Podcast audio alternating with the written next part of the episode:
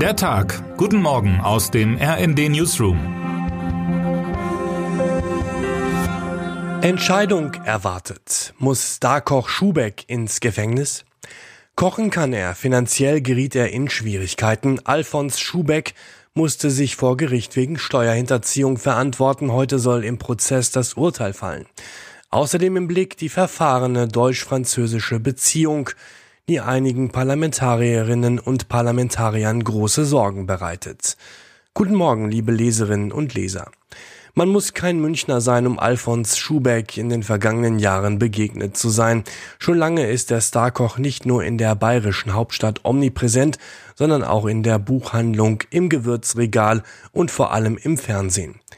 Welche Kochschuh auch immer man anschaute, Schubeck stand schon am Herd, predigte die Vorzüge von Ingwer und Co.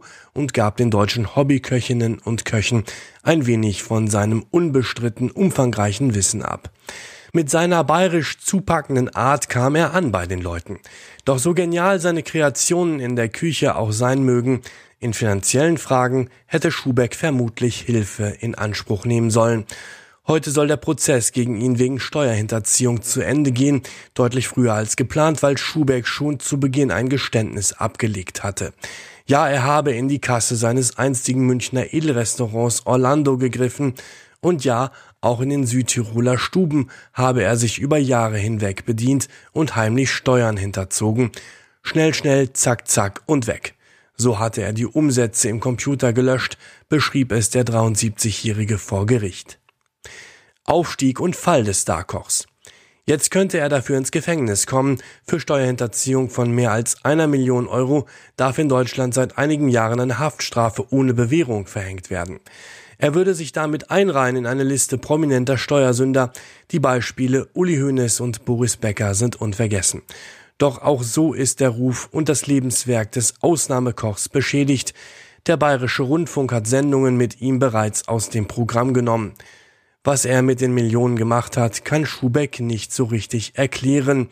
Mal hat es in einer seiner Firmen einen Engpass gegeben, mal in der anderen. Anders als bei ihm selbst der Fall war, wollte er seine vier Kinder studieren lassen, erzählt er. Familienvater, Starkoch, Unternehmer, Steuerhinterzieher. Falls Sie mehr über den Aufstieg und Fall, den Lebensweg von Schubeck erfahren möchten, empfehle ich Ihnen heute diese Geschichte. Und natürlich behalten wir den Ausgang des Prozesses heute für Sie im Blick. Unter die Lupe genommen haben wir außerdem das deutsch-französische Verhältnis. Beim jüngsten EU-Gipfel waren Olaf Scholz und Emmanuel Macron für alle Welt hör und sichtbar aneinander geraten. Gestern war der deutsche Kanzler in Frankreich zu Besuch, doch die Spannungen bleiben. In welchen Punkten sich die beiden uneinig sind, hat mein Kollege Markus Decker zusammengetragen. Dem Vorsitzenden der deutsch-französischen Parlamentariergruppe, Gunther Kirchbaum, bereitet der Umgang der deutschen Regierung mit Frankreich große Sorgen. Wenn das Kanzleramt so weitermacht, dann stehen wir bald vor einem europäischen Scherbenhaufen, sagte er dem RND. Termine des Tages.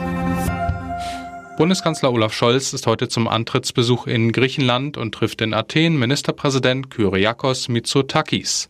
Zu den wichtigsten Themen dürfte die angespannte Lage zwischen der Türkei und Griechenland gehören.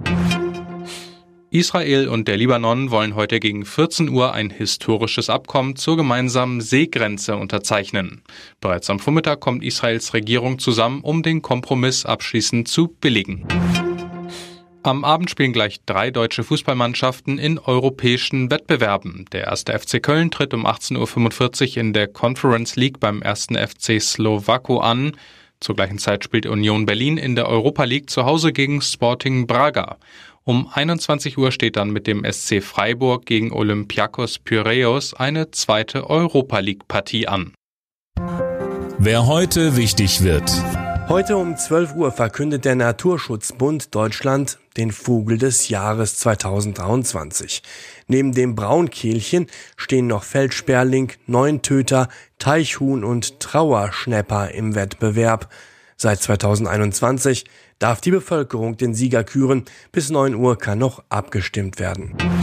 Und jetzt wünschen wir Ihnen noch einen guten Start in den Tag. Text Jasmin Off, am Mikrofon Dennis Braun und Dirk Jostes. Mit rnd.de, der Webseite des Redaktionsnetzwerks Deutschland, halten wir Sie durchgehend auf dem neuesten Stand. Alle Artikel aus diesem Newsletter finden Sie immer auf rnd.de slash der Tag.